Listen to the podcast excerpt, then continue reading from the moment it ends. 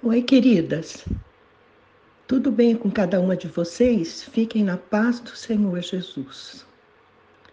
Hoje, o Senhor colocou no meu coração uma meditação sobre o livro de Jó.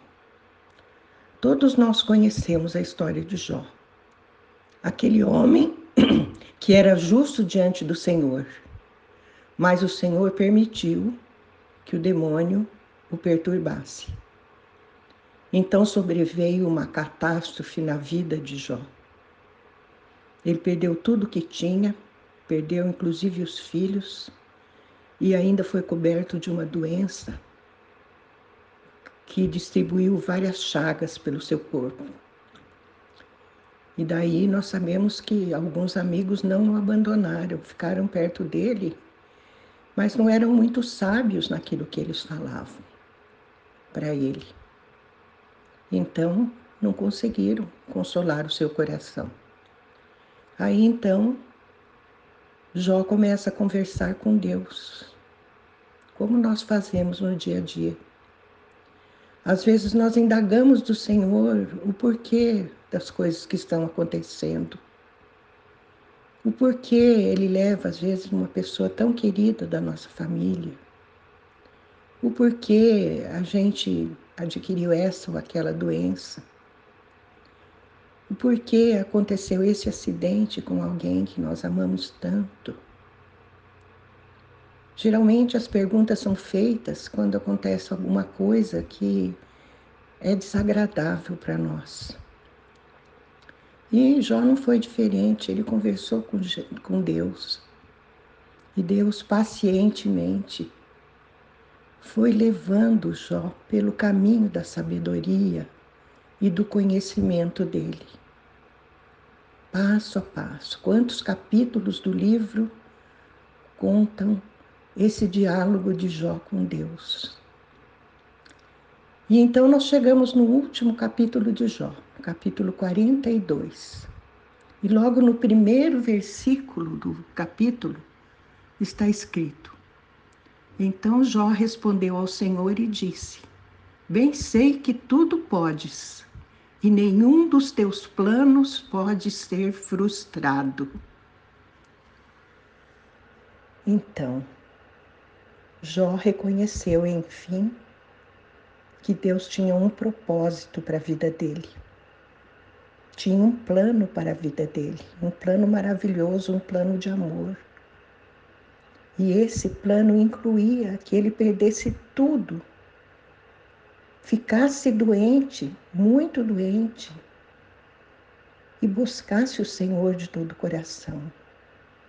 Muitos só buscam o Senhor de todo o coração quando estão numa situação terrivelmente triste.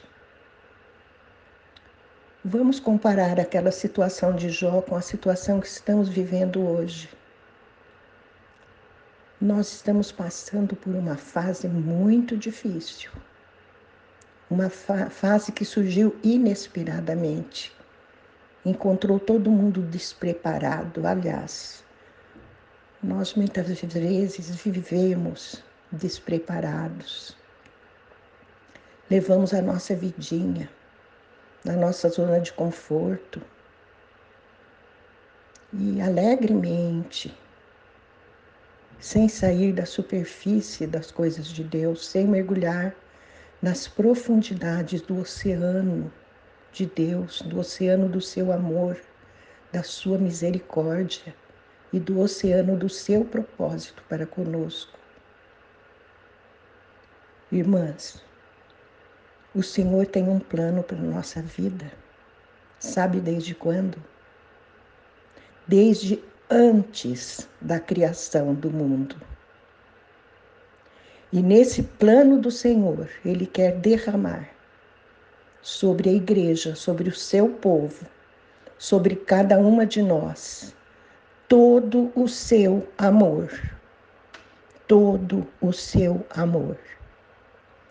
Foi por amor que Ele enviou Jesus para nos arrancar das trevas do pecado e para nos trazer para a verdadeira luz. Por isso, hoje estamos unidas, irmãs, Nós estamos unidas como povo do Senhor. Aquilo que toca o coração de uma é compartilhado e toca o coração de todas. Glória ao Senhor por isso. Glória ao Senhor por isso. Hoje nós podemos compartilhar das riquezas do Senhor e sermos edificadas e sermos transformadas e sermos firmadas, fortalecidas e fundamentadas em nosso Senhor Jesus Cristo.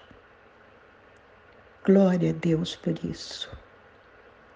Irmãs, vamos bendizer ao Senhor por nos chamar para viver num tempo tão difícil. É difícil, mas é glorioso porque a palavra do Senhor está se cumprindo. Nada do que está acontecendo deixou de ser previsto por Ele. Está tudo dentro do seu plano, do seu plano de amor para as nossas vidas. Que o Espírito Santo possa nos purificar e deixar fluir de nós a água viva para os nossos irmãos para que sejamos um, como o Pai e Jesus são um. Eu abençoo cada uma de vocês, Senhor, irmãs, em nome do Senhor Jesus. Vamos orar. Pai querido, concede-nos a graça de entender o tamanho do teu amor por nós. Que possamos ser agradecidas, Senhor. Que possamos deixar fluir esse amor para todos os que estão ao nosso redor, para que sejam edificados, para que também te busquem de todo o coração e sejam salvos. Esta é a meta do nosso coração, Senhor. Esse é o seu plano para as nossas vidas. Te louvamos e te agradecemos. E tudo o que te pedimos, te pedimos em nome de Jesus. Amém.